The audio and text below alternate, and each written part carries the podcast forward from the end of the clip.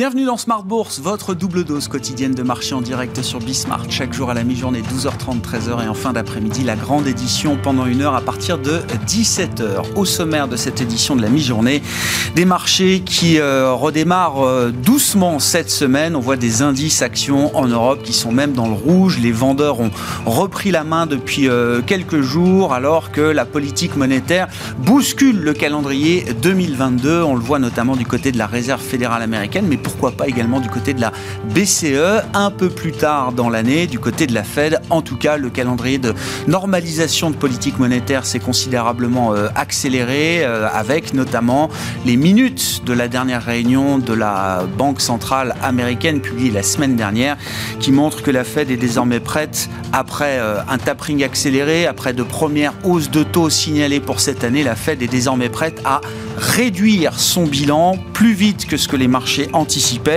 Les réactions de marché euh, sont à regarder du côté obligataire, bien sûr, puisqu'on voit un 10 ans américain qui est en train de gérer le niveau de 1,80, hein, ce qui euh, euh, laisse entendre que le 10 ans américain est en train d'effacer la phase pandémique. On est en train de revenir sur les niveaux qui prévalaient au début de l'année 2020. Et puis sur les marchés actions, on voit que cette remontée des taux obligataires, des taux, des taux longs, pour perturbe un petit peu la, dynamique des indices actions avec déjà des tendances assez marquées entre les secteurs les plus euh, value, sensibles à la remontée des taux, et puis les secteurs de croissance ou les valeurs les plus surachetées qui, elles, sont plutôt en train de redonner un petit peu de terrain depuis le début de cette année 2022.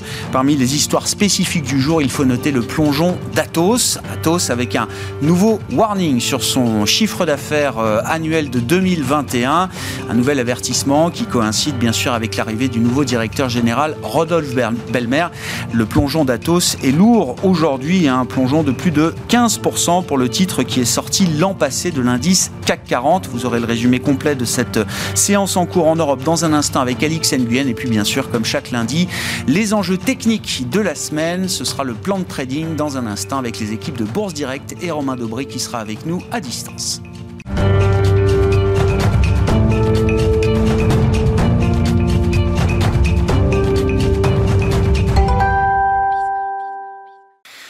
Des investisseurs qui se montrent un peu plus prudents depuis euh, quelques jours maintenant et c'est un début de semaine dans le rouge pour les indices actions en Europe. Les infos clés du jour à mi-séance, c'est avec Alix Nguyen. L'indice parisien commence la semaine en léger repli, toujours vigilant face à la poussée d'Omicron et à l'avertissement d'Atos sur ses résultats pour l'exercice 2021. La perspective d'une hausse des taux de la Fed au printemps préoccupe toujours les marchés et demeure le thème central. Cette semaine, les chiffres de l'inflation aux États-Unis marqueront un temps fort avec aussi et toujours aux États-Unis l'ouverture de la saison des résultats avec JP Morgan, Citigroup et Wells Fargo ou encore BlackRock. Vendredi, Wall Street cédait du terrain amoché par des créations d'emplois euh, deux fois moins nombreuses qu'espérées au mois de décembre. On relevait euh, par ailleurs que la baisse plus forte que prévue du taux de chômage et la poursuite de la hausse du salaire horaire moyen euh, soulignent que le marché du travail continue de pâtir d'une pénurie de main-d'œuvre. Toujours vendredi, le rendement de l'emprunt américain à 10 ans est monté jusqu'à 1,8% en séance avant de revenir autour d'un peu plus d'1,7% en Europe Europe ce matin contre 1,5 fin 2021. Le rendement du Bund allemand de même échéance se rapproche du seuil de 0%. Demain, le marché surveillera l'audition de Jérôme Powell par la commission bancaire du Sénat dans le cadre de sa nomination à un second mandat à la tête de la Fed. Jeudi, ce sera au tour de Lael Brennard pour le poste de vice-présidente. Powell et Brennard pourraient à cette occasion donner de nouvelles informations sur le timing des hausses des taux d'intérêt de la Banque centrale américaine. Atos donc chute de près de 17% après des résultats annuels inférieurs aux objectifs financiers qu'il avait présentés euh, l'été dernier pour 2021. L'entreprise a fait état d'un chiffre d'affaires 2021 de l'ordre de 10,8 milliards d'euros en décroissance d'environ 2,4% alors que le groupe tablait sur des revenus stables. La marge opérationnelle s'est établie à environ 4% en 2021 contre un objectif de l'ordre de 6%. Parmi les autres valeurs technologiques, ST Microelectronics et Téléperformance reculent. Tendance, mon ami, chaque jour à 12h30 et 17h dans Smart Bourse sur Bismart avec Alix Nguyen.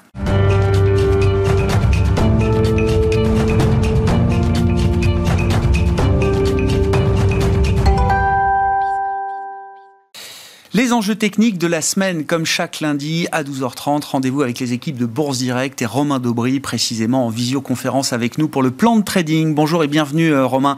Merci beaucoup d'être euh, avec nous à distance. Bon, un début d'année qui s'est fait en deux temps, hein. très positif sur les trois premières séances de l'année, la semaine dernière, et puis la publication des minutes de la Fed mercredi soir, qui a renversé un petit peu la tendance. Et c'est vrai qu'on est plutôt sur des dynamiques euh, moins positives, voire négatives depuis le milieu de semaine dernière. Faut-il comprendre que les vendeurs ont repris la main, euh, Romain? Oui, en partie. Euh, effectivement, hein, vous, le disiez, début de semaine assez, assez tonitruant, mais avec des volumes euh, et, euh, et, une complaisance qu'on notait déjà en début de semaine dernière, avec des investisseurs vraiment très peu couverts, voire, voire même presque euphoriques, et, un marché qui montait avec divergence, divergence d'intérêt, divergence de volume. voilà. Donc petit rappel à l'ordre pour l'instant très canalisé. Les vendeurs ont effectivement repris la main jeudi, puisqu'on a vu le, nombre de contrats futurs ouvrir, enfin s'étayer de, de 10% de la valeur globale, c'est-à-dire 24 000 contrats futurs sur un total de 240 000 contrats. Euh, c'était beaucoup. Euh, ceci dit, cette pression baissière, elle a été très vite démentie puisque euh, dès vendredi, alors que le marché a baissé encore, le nombre de contrats a diminué aussi. donc on voit que les opérateurs ne prennent pas beaucoup d'initiatives, c'est plutôt de la spéculation qui se met en place avec un intérêt global qui est maintenant et globalement plutôt en hausse puisque quand on a entamé l'année on était, euh, enfin, le 27 décembre, on, était aux alentours de 7140 points et il y avait 237 000 contrats futurs ouverts. On arrive à euh, un peu plus haut et donc euh, aux alentours de, de, de 7200 points avec 51, 251 000 contrats futurs ouverts. Donc globalement, c'est à la faveur des acheteurs, mais on n'avait pas vu les vendeurs se, manifester de cette façon-là. Encore une fois, probablement, tout ça est lié à, un contexte de, de contre-pied, d'un peu de surcomplaisance, euh, de suroptimisme et euh, les vendeurs sont un peu couverts à la volée, les acheteurs se sont un peu couverts à la volée et ont euh, probablement accentué ce, ce, ce, mouvement baissier. Pour l'instant, les initiatives restent limitées. Euh, on reste toujours assez optimiste du côté de la, couverture puisque euh, les, les, portefeuilles ne sont pas beaucoup plus protégés. On est à un ratio de couverture qui est toujours avec un nombre d'options d'achat supérieur au nombre d'options de vente. Euh, donc ça laisse un marché encore probablement volatile. On l'a vu ce matin, un hein, nouveau contre-pied, euh, des décalages assez rapides dans le vide, mais pas de pas de pas de pas de pas de sell-off, pas de mouvement trop trop marqué dans l'immédiat. Euh, et puis en contrepartie de de, de, cette euh, alerte baissière qui nous indique quand même probablement avec des sommets en tour sur l'indice S&P, bougie hebdomadaire doji en croix sur le DAX, étoile du soir sur le, le le CAC 40, euh, et bien en contrepartie de ces mouvements qui donnent probablement euh, un coup d'arrêt dans la tendance et probablement que nous avons vu des points hauts pour, à court terme au moins, et bien en contrepartie on voit de l'intérêt, un intérêt qui ne se dément pas comme vous l'indiquez sur certains secteurs, euh, même dans les mouvements de baisse avec alors tout le secteur automobile hein, qu'on a bien identifié. Euh, le secteur aérien, ça continue aujourd'hui mmh. avec le beau parcours de, de, de, de Thales. Euh, et puis, euh, ce qu'on a peut-être moins remarqué, moins identifié, c'est du côté de l'énergie, euh, le, le, secteur de, des énergies traditionnelles, euh, pas les énergies renouvelables qui elles sous-performent nettement toujours, mais les énergies traditionnelles qui sont en hausse, si on le prend sous forme de panier ce matin, de 1,10%, quand le CAC est en baisse de 0,50 environ. Donc, il y, y, a un intérêt qui ne se dément pas malgré une alerte baissière. Ça, c'est plutôt bon signe. C'est plutôt signe que le marché a, a, a, y a toujours de l'intérêt et que les, la rotation se met en place plutôt euh, qu'une qu alerte forte dans l'immédiat, même si on a quelques, raisons d'être vigilant. C'est vraiment le scénario du stock picking qui se met en place, à mon avis, maintenant. Oui, et d'ailleurs, euh, l'intérêt, on le voit aussi sur des, segments euh, peut-être un peu moins suivis, un peu plus en retard, les petites et moyennes capitalisations, euh, capitalisations boursières, euh, par exemple. Là, on retrouve ce type d'intérêt ciblé qui correspond à cette logique de stock picking, euh, Romain? Très, tout à fait. Euh, si on regarde des valeurs comme Vicat, comme Manitou, comme Balio, euh, qui font des, qui ont des parcours très intéressants, on a une belle recovery de Ruby. Euh, alors, nous, on reste assez dynamique dans ce marché. Il faut l'être d'ailleurs, et je suis pas sûr que tous les opérateurs aient le temps et même de gestion de, de, pouvoir intervenir. Mais justement, quand il y a des alertes baissières et que bah, des, des, valeurs comme Renault, qui a pris une plus d'une quinzaine de pourcents en quatre ou cinq séances, mmh. euh, bien, se tient toujours euh, à l'équilibre. C'est plutôt pas mal. Donc là, c'était vraiment une séquence intéressante. Les signaux d'alerte qu'on a connus la semaine dernière vont être à confirmer ou à infirmer vraiment cette semaine parce que euh, ces, ces bougies, euh, ces grandes bougies euh, d'invalidation de la hausse, de reprise en main par les, les, les vendeurs en fin de semaine euh, devront être infirmées ou, ou non cette semaine. C'est là où ça va jouer. Et puis, c'est là où on va voir si le soutien se confirme ou non. Et c'est là où on va voir les valeurs surperformantes. Mais on a déjà un des dessins qui qui se mettent en place avec les quelques-unes que, que nous avons citées. Mais on voit que Bouygues, même si le parcours n'est pas tonitruant, tient bien aussi. Alstom de la même façon. Mmh. donc des, des, des titres qui sont pas nécessairement très dynamiques, mais qui tiennent dans un marché qui, qui baisse, et donc une activité qui globalement laisse à penser que même si le mouvement de repli devait être, être un peu plus marqué, à ce stade en tout cas, il, est, il serait assez canalisé et il n'irait pas trop trop loin. Bon, ben justement, si on revient à une vision euh, indicielle de la situation, euh, Romain, en commençant par les grands indices américains, S&P 500 et, et, Nasdaq, vous le disiez, c'est vrai que les configurations techniques là ne sont pas forcément très très jolies et plaident pour euh, au mieux un trading range pour l'instant pour ces grands indices. Exactement, euh, au, mieux. Euh, le, le, les niveaux techniques n'ont pas spécialement changé, mais on a le, S&P 500 sous les yeux, euh, avec une invalidation, une tentative de sortie du trading range 4535-4716 euh, et un blocage net sur la zone de sur la résistance de 4795.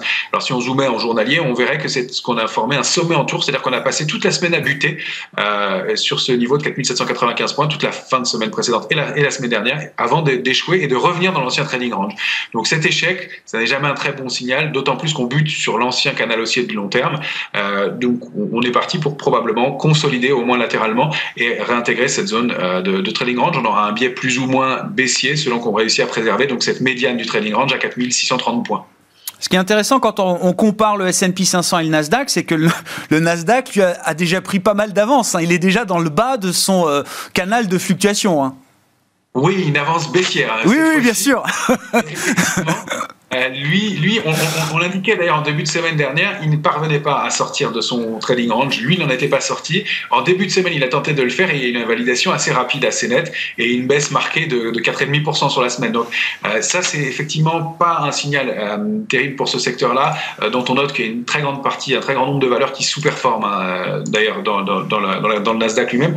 Donc avec des résultats trimestriels qui arrivent en fin de semaine, qui commencent en fin de semaine aux États-Unis, prudence probablement sur certaines certaines valeurs, euh, les grosses, je pense évidemment aux, GAFAM, euh, si on peut les appeler encore comme ça, et qui, euh, ben, si elles se mettaient à baisser pour entraîner un indice un peu plus bas, on voit que les mouvements et les alertes ne sont pas majeurs dans l'immédiat, mais 4,5% de baisse, ça pourrait être des mouvements complémentaires sur le S&P comme sur le Nasdaq, de l'ordre de 6%, pour aller tester des alertes de moyen terme, et en tout cas, probablement des points hauts vus, et comme on l'indiquait, des signaux, des indicateurs et des oscillateurs graphiques qui ne confirmaient pas la hausse récente, donc euh, voilà, des, divergences baissières qui sont à prendre en compte et qui euh, indiquent au mieux un trading range dans l'immédiat. Est-ce qu'on retrouve également sur nos indices européens, euh, romains, des configurations euh, techniques un peu plus difficiles peut-être pour, pour l'immédiat? Si on prend par exemple l'Eurostock 50 avec une vue hebdomadaire? Oui, l'Eurostock 50, on voit cette grande bougie, hein, ce doji en croix, la dernière bougie de la semaine dernière. Euh, L'Eurostock 50 tente de déborder son canal haussier de moyen terme, il n'y parvient pas, il repasse sous 4330 points assez violemment et il va clôturer à son niveau d'ouverture de la semaine. Donc ça, c'est euh, un signe d'invalidation de, de, la, hausse, probablement de blocage à court terme. Une seule bougie ne fait pas la tendance, mais une grosse bougie hebdomadaire comme ça, euh, il, va, vraiment falloir regarder ce qui se produit dans le courant de la semaine en cours. Et puis, on a un risque de double sommet aussi avec le pic qu'on avait formé au mois de novembre. Donc, ces deux tops qui sont pas exactement au même niveau, mais pourraient entraîner ce mouvement-là. Ça, ce serait un mouvement de dégradation plus marqué. Là, on a pour l'instant un risque de consolidation un peu plus marqué en Europe, de l'ordre de 9 à 10% sur un indice comme l'Eurostox, euh, face à 6, 6 environ sur les indices américains qu'on venait de regarder. Comment est-ce que la, situation européenne se traduit sur, sur le CAC 40, euh, Romain? Alors, vous nous proposez deux graphiques, hein, une vision du, du, CAC 40 cash euh, en, hebdomadaire et puis euh, évidemment le futur CAC sur une vision euh, euh, journalière. Qu'est-ce qu'on peut dire de ces configurations qui entourent le CAC aujourd'hui? Bien sûr, le CAC en hebdomadaire, euh, on a l'indice CAC 40 cash euh, sous les yeux. Eh bien, il y a une, euh, configuration en vague de Wolf. La vague de Wolf, c'est une structure de, retournement baissière ou haussière, en l'occurrence baissière, qui a fait la fortune de son inventeur et, de ses enfants, je crois encore d'ailleurs. Donc, c'est une structure qui marche relativement bien, qui va devoir être confirmée. On forme des points hauts de plus en plus haut, une vague 1, 2, 3, et puis un, un quatrième point qui vient s'arrêter entre le point 2 et le point 3 pour aller chercher ensuite une extension et une fausse sortie par le haut. Et on la voit très nettement avec cette bougie de la semaine dernière, euh, donc qui forme là une étoile, du, une étoile euh, filante à ce stade, et pas encore une étoile du soir, mais une étoile filante.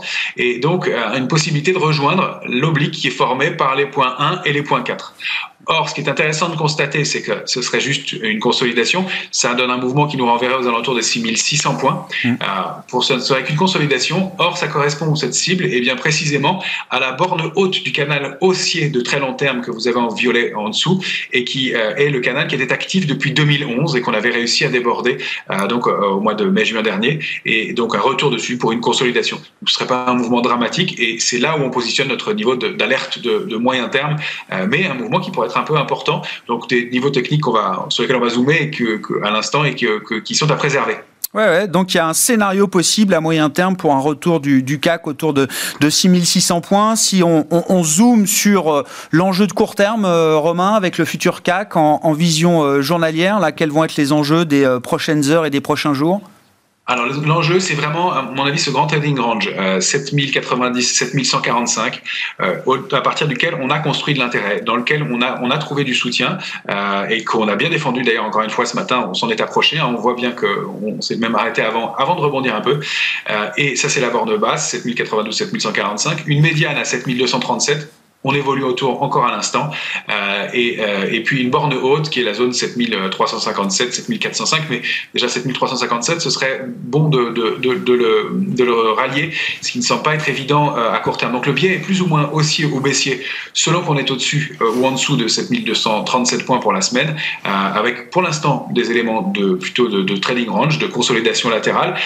et on le voit, ce canal haussier en bleu dont on, on, on, a eh bien réintégré par le bas la, borne haute euh, et donc euh, des, des, enjeux importants pour aller se réinstaller au-dessus. Euh, donc pas, pas d'alerte majeure encore une fois, on voit des grandes mèches basses et une réintégration qui indique de l'intérêt et du soutien, mais des niveaux d'alerte bien marqués, 7092, 7145. On voit qu'il n'y a pas grand-chose en dessous et que le risque c'est de rallier rapidement 6828, 6862, qui est notre alerte, donc notre début de zone d'alerte de, moyen terme et, et qui dont, le bas serait aux alentours des 6600 points et la fin de la, vague de Wolf qu'on qu qu évoquait précédemment. Bon, et puis un mot pour finir des matières premières. Vous évoquiez quelques valeurs de l'énergie là qui euh, tiennent bien effectivement dans cette configuration de marché euh, plus plus négative aujourd'hui. Quand on regarde les, indices des prix des matières premières, hein, il y a des trackers qui permettent de suivre ça. Euh, Romain, on reste là sur une dynamique très positive très positive, très forte, euh, qui vient contrebalancer hein, le, la, tendance, de, le coup d'arrêt qu'on qu a constaté. Donc vous avez l'indice euh, Thomson Reuters CRB qui est reproduit sous forme de, panier ici, et on voit qu'il évolue toujours au sein de son canal haussier de long terme hein, qui date de, fin 2020, euh, et malgré une petite sortie au cours de, l'été, eh bien il l'a réintégré assez, assez puissamment, avec des perspectives haussières qui sont toujours intéressantes et fortes, et un, trend qui est long hein, et qui est s'approche de niveaux qui datent de 2015 maintenant, donc une tendance qui est importante et qui permet ben, de, de, de, de, confirmer, de détecter cet intérêt fort sur euh, le, les secteurs des énergies en général, ouais. euh, et des énergies liées notamment euh, aux matières premières traditionnelles, et donc des valeurs comme Total qui, nous, qui, qui, ont un très beau parcours aussi, qui sont des valeurs fortes du moment, qui ne se demandent pas dans l'immédiat. du côté des matières premières, on a toujours le signal favorable sur l'argent. Euh, on note que la position nette spéculative a augmenté la semaine dernière sur l'argent, même si l'actif est volatile. Euh, Au-delà de 21,90, le signal est toujours aussi avec des cibles à, à 24 et puis 28, même à, moyen terme, euh, si, si, le, si le débordement de 24,10 se confirme autour de 22,50 hein, pour l'once d'argent aujourd'hui euh, en ce début de semaine. Merci beaucoup Romain. Merci euh, d'être avec nous chaque lundi pour le plan de trading avec Bourse Direct, les enjeux techniques de la semaine avec Romain Daubry, membre de la cellule Info d'experts de Bourse Direct.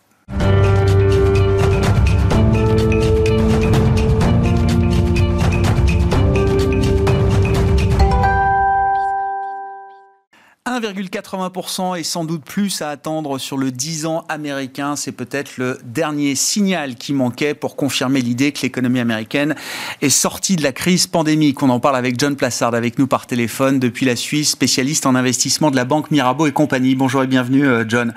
Merci d'être euh, d'être avec nous. Effectivement, 1,80 sur le 10 ans américain et sans doute plus dans les euh, prochaines heures, prochains jours, prochaines semaines, voire prochains mois. Ça nous ramène sur les, les niveaux du 10 ans américain qu'on connaissait quasiment avant la crise pandémique au début de l'année euh, 2020 Est-ce que c'est un signal fort, John? Est-ce que c'est une nouvelle histoire qui commence pour les investisseurs avec bien sûr des banques centrales et la Fed en premier lieu qui euh, sont en train de faire évoluer rapidement leur stratégie?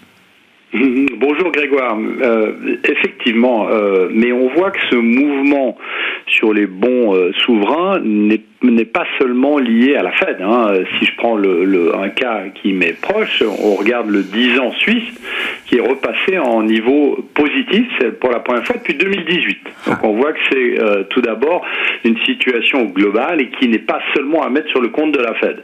Après, si on prend la Fed, bah, on a eu, euh, je dirais qu'on a eu trois phases. Déjà, l'année passée, tout le monde s'était interrogé sur le fait de savoir pourquoi le 10 ans américain était, le rendement de 10 ans américain était faible, et on avait constaté que, entre autres, il y avait, euh, il y avait le fait que les investisseurs pariaient toujours sur cette inflation transitoire, hein, qui a été mot qui a été abandonné à la fin de l'année passée par la Réserve fédérale américaine, pas encore par la BCE, euh, elle le fera mais pas tout de suite. Et donc on a eu trois phases. Un, le tapering, donc le début euh, de la fin de la fête, euh, je dirais, aux États-Unis.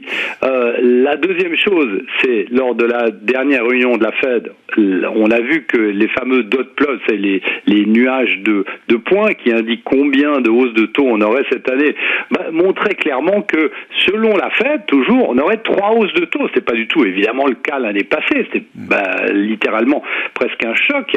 Et puis la troisième chose, c'est effectivement, selon les minutes de la Fed, on commence à parler de réduction du bilan de la Fed. Donc qu'est-ce que ça veut dire? Ça veut dire concrètement que on est en train d'enlever euh, potentiellement, euh, alors progressivement aussi, on est en train d'enlever cette aide euh, artificielle euh, qu'on avait depuis la crise du Covid. Et potentiellement ça veut dire que ce bilan qui était censé être constant tout au long de l'année bah, commencerait à baisser. Et ça, ça se traduit toujours par une hausse du, des rendements des trésoreries en l'occurrence, et en Europe, évidemment, des, des, bons souverains. Donc on voit ici qu'on est dans un nouveau paradigme, et ce nouveau paradigme bah, bah, s'accélère depuis, depuis le début de l'année.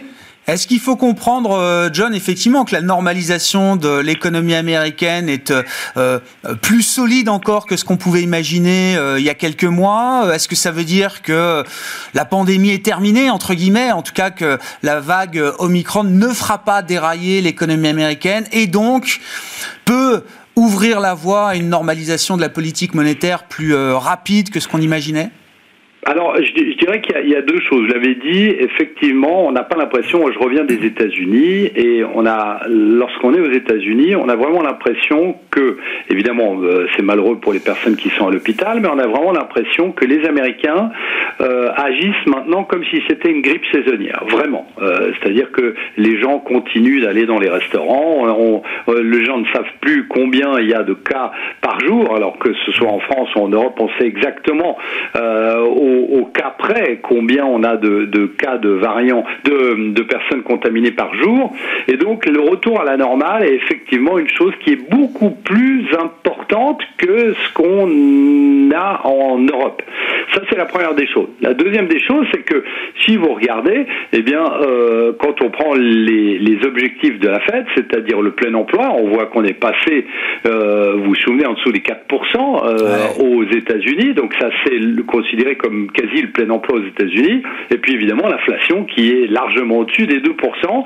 Et euh, donc ça c'est la deuxième chose. Et la troisième chose qui est très importante et qu'il faut le rappeler parce qu'elle sort un petit peu des, arguments classiques, c'est que euh, il y a près d'une année de ça, lorsqu'on posait la question à Jérôme Powell, donc le président de la Réserve fédérale américaine, de savoir si à un moment ou à un autre il fallait monter euh, les taux d'intérêt, il a dit deux choses. Premièrement, c'était pour faire face évidemment à des objectifs, les deux objectifs, c'est-à-dire ce qu'on a dit, le plein emploi et l'inflation, deux objectifs qui seraient atteints. Et la deuxième chose, ce serait qu'il faudrait se préparer à la prochaine crise. Hmm. C'est-à-dire que, fondamentalement, si vous arrivez en période de crise, ce qui ne veut pas dire que ce sera cette année, mais l'année prochaine, avec des taux d'intérêt à zéro, eh bien, ça veut clairement dire qu'ils n'auront pas de munitions pour se prémunir face à cette crise. Et on sait très bien que la Réserve fédérale ne veut surtout pas rentrer dans les taux d'intérêt négatifs.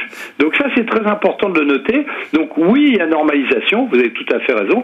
Oui, les objectifs de la Fed sont pour l'instant atteints, mais la troisième des choses, c'est qu'il faut absolument monter les taux pour se prémunir contre une prochaine crise. Est-ce que ça veut dire, euh, au regard de, de, ces points clés que vous développez, John, que la Fed va être peut-être un peu moins euh, euh, attentive, un peu moins sensible peut-être à la, dynamique des, marchés. On a beaucoup dit que la, Fed était très dépendante de la bonne tenue des, marchés. Est-ce que de ce point de vue-là, elle peut, comment dire, laisser de côté la situation de marché pour quelque temps? Est-ce qu'elle peut accepter des drawdowns sur les marchés, d'une correction du prix des actifs sur l'immobilier, sur les marchés actions, un peu plus importante que ce qu'on imagine? Euh, je, je, pense, oui. Euh, et je pense que c'est pour cette, raison que le consensus, et moi-même d'ailleurs, sommes assez prudents sur cette année en, ayant des objectifs de croissance, par exemple du, du S&P 500, de seulement, entre guillemets, de seulement 10%, mmh. en tout cas, parce qu'on sait que historiquement, lors de la première hausse des taux après une récession, et en plus d'une réduction du bilan euh, de d'une banque centrale, on voit les marchés qui baissent environ en moyenne de 10%. Donc on sait que, si vous voulez, la Fed, elle n'est pas, elle, est là pour sauver les marchés financiers, oui, mais si le marché devait baisser de 10%, je ne crois pas que ça l'impacterait plus que ça. Et on voit que dans ce sillage-là d'acceptation euh, de, d'une potentielle baisse des marchés ou d'un marché qui ne ferait rien cette année, eh bien on voit qu'il y a les grandes banques américaines, notamment, Goldman Sachs, euh, ce week-end, qui affirment que la Fed montera ses taux quatre fois année, alors qu'il y a un mois, un mois et demi, elle pariait sur zéro hausse de taux en 2022. Donc on voit que les choses vont très très rapides, sont très rapides, et on voit que l'acceptation de la part des banques et de la part du consensus est très importante. C'est-à-dire que fondamentalement, euh, la forward guidance, c'est-à-dire expliquer au marché ce qui va passer, eh bien fonctionne aussi euh, malgré, pourrait fonctionner aussi malgré un un bilan de la Fed qui pourrait être baissé et malgré des taux qui pourraient être augmentés. On suivra ça effectivement. Et puis au sujet des banques, hein, ce sera le coup d'envoi des, résultats du secteur financier américain en fin de semaine. On va avoir la séquence de résultats qui, euh, redémarre. On aura l'occasion d'en reparler avec vous, euh, John, hein, une fois que les premières publications seront passées. Mais voilà, le coup d'envoi sera donné dès ce vendredi avec JP Morgan, Citigroup, Wells Fargo ou encore BlackRock qui publieront leurs résultats avant l'ouverture des marchés américains euh, vendredi. Donc John Plassard était avec nous par téléphone. Merci beaucoup, John, spécialiste en investissement de la banque Mirabeau et compagnie avec nous depuis Genève. Voilà pour cette édition Smart Bourse de la mi-journée. On se retrouve en fin d'après-midi en direct à partir de 17h sur Bismart.